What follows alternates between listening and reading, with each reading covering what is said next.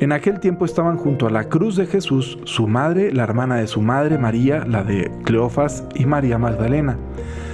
Al ver a su madre y junto a ella al discípulo al que tanto quería, Jesús dijo a su madre, Mujer, ahí está tu hijo. Luego dijo al discípulo, Ahí está tu madre. Y desde entonces el discípulo se la llevó a vivir con él. Hoy 15 de septiembre, la iglesia recuerda a Nuestra Señora de los Dolores. Por eso, en el pueblo de Dolores Hidalgo se dio el grito de independencia en la noche. No sé si lo habían pensado alguna vez. Es más, no sé si fue así. Pero es mi tesis histórica y yo creo que tiene algo de razón. A ver, si el pueblo de Dolores Hidalgo se llama Dolores, se llama Dolores por la Virgen de los Dolores, ¿ok?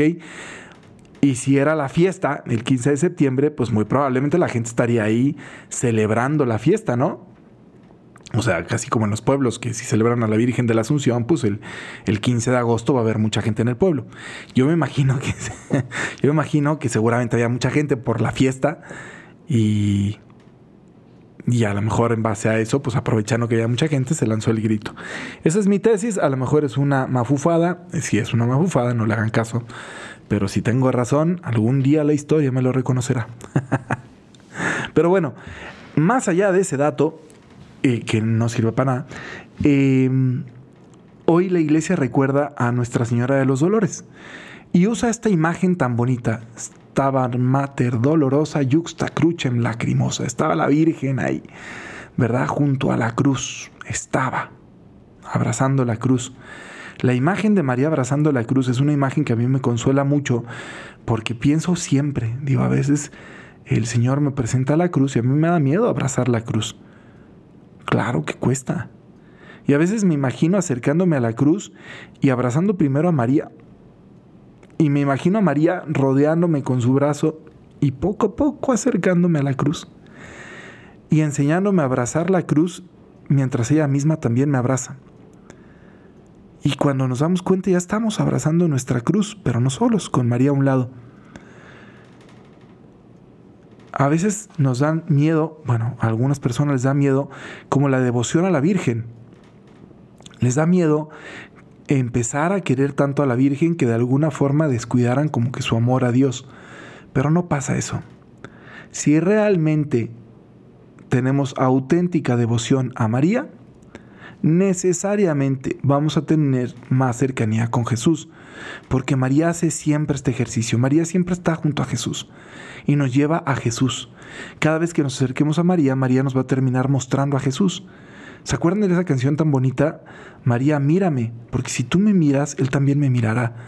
Imagínense qué bonito acercarme a María y una vez que María me voltea a ver, ver al niño Jesús bebé, que voltea a ver hacia dónde está viendo su madre, o ver al Jesús adulto, volteando a ver hacia dónde está viendo su madre, o voltear a ver al Cristo de la cruz, que estaba viendo a María y ve que María voltea a verme y y me volteé a ver también. Acercarme a María para que Jesús también me voltee a ver y para que yo aprenda a voltear a ver hacia Jesús. Porque eso es lo que hace ella. No se queda con la mirada, la dirige hacia donde corresponde. Entonces, crecer en eso y pedirle a María que nos enseñe a ser discípulos fieles, a estar. Qué difícil es a veces estar con quien está en la cruz, estar. Estar con la persona que tiene depresión, claro que es dificilísimo. Chupa energía, literal. O sea, te, echas la, depresión del que la tiene sin tenerla tú, pero casi, casi, ¿no?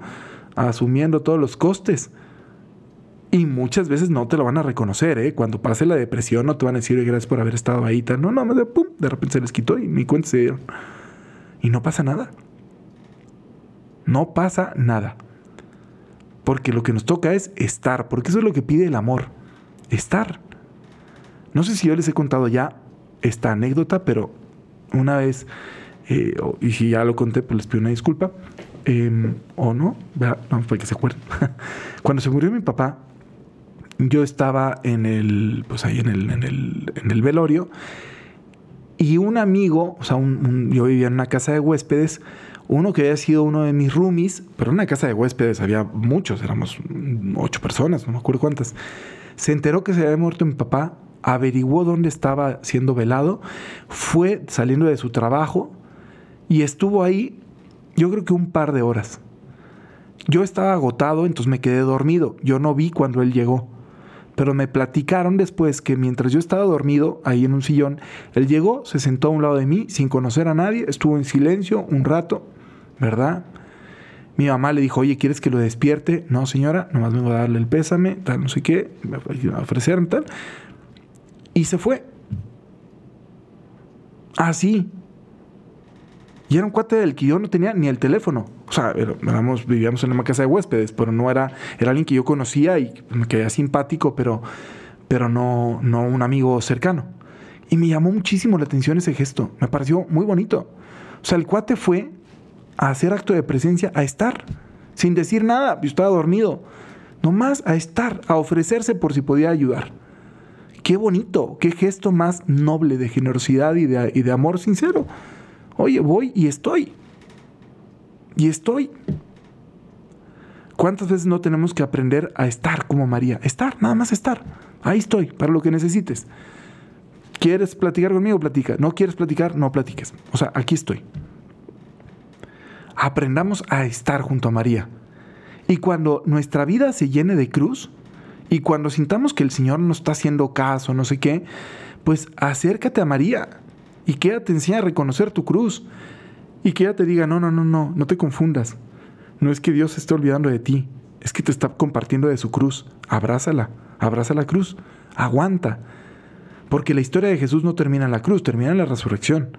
Y también María fue testigo de la resurrección. De hecho, según San Ignacio de Loyola, en los ejercicios espirituales dice que fue la primera testigo, que seguramente Jesús en cuanto resucitó fue y se presentó con su mamá. ¿No? Él dice, no está escrito en el Evangelio, pero de seguro fue así. Pues yo también lo creo. Entonces, que María nos enseñe a abrazar la cruz. No le tengamos miedo. Y si nos da miedito, pues para eso está ahí la mamá. Vamos con María y échanos la mano. Y aprender también a estar en nuestra cruz y en la cruz de los demás. ¿Sale? Pórtense bien hoy, especialmente hoy, ¿eh? O sea, sí día grito y sí fiesta nacional, lo que ustedes quieran, pero también a cuidar. Y también sé que en muchos países de, de, América Latina el mes de septiembre es, es mes patrio. Bueno, pues entonces aprendamos cada uno desde donde estemos y el día que sea que, estén celebrando su independencia, ¿verdad? A agradecerle a Dios el don de tener una patria, eh, pero a cuidar la verdad y hacerla una tierra abierta a los demás, a hacerla una tierra de hermandad, a reconocer que es nada más la porción de un planeta del que todos somos cohabitantes y todos somos hermanos. Así que corazones abiertos, espíritus auténticamente cristianos, saber recibir a los extranjeros que pasen por nuestra tierra como turistas, como inmigrantes o como transitorios, ¿verdad? Y a buscar la hermandad entre los pueblos. ¿Qué tal mi mensaje? Eh? ya casi, casi me he hecho un grito, yo también. Pero de verdad, buscar eso, ¿no? Como abrir el corazón. Eso es un tema aparte, pero sobre todo, volviendo al Evangelio, aprender a estar cerca de la cruz, abrazados de la Virgen María, ¿verdad? Para que ella nos enseñe a estar como ella está, clavados donde esté Jesús, por amor. Que Dios les bendiga mucho, pórtense muy bien. Bye bye.